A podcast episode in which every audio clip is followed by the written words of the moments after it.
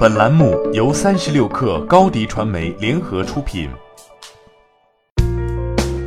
本文来自三十六氪见习作者玄子。那边 IG 比赛打得火热，这边英雄联盟发布了新皮肤，且一出手就是大手笔。英雄齐亚娜和塞娜的新皮肤由路易威登女装艺术总监设计。消息一出，网友们立马回应：“我不配。”但是也有不少网友表示：“可以，我也是要有 LV 的人了。”或许这一次是很多玩家离 LV 最近的一次了。这次皮肤也吸引了不少新玩家，有新玩家就表示买得起，但是应该只能打打人机了。英雄联盟和 LV 算得上是老朋友了。之前 LV 和拳头游戏公司达成合作。将共同为2019全球总决赛特别定制一款独一无二的奖杯旅行硬箱子。当然，LV 也不是第一次涉足虚拟圈，早在2013年，LV 就为初音未来设计过演出服。这次推出皮肤，更加深化了英雄联盟和 LV 的合作。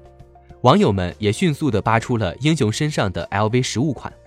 对于 cosplay 资深爱好者来说，这款皮肤无疑是高难度的。cos 一套可能血本无归。从合作本身来看，女性英雄新皮肤不仅能使得更多的男性玩家粘性增强，也能吸引女性游戏爱好者的注意。而且发布了 LV 联名款皮肤后，英雄联盟官方微博先后发布了新英雄的回城视频预览，大力宣传新英雄的技能。根据英雄联盟官方的信息，LV 的联名皮肤将与五位英雄的真实伤害皮肤同一天推出。齐亚娜的至臻皮肤将只能在十一月二十五号晚上七点之前，通过参加游戏内的二零一九全球总决赛活动来解锁。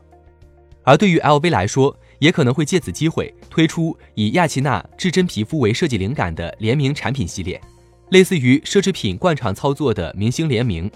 这次营销说到底是寻找虚拟的带货 KOL，使得英雄联盟的带货能力从线上发展到线下。当然，还有一点很重要。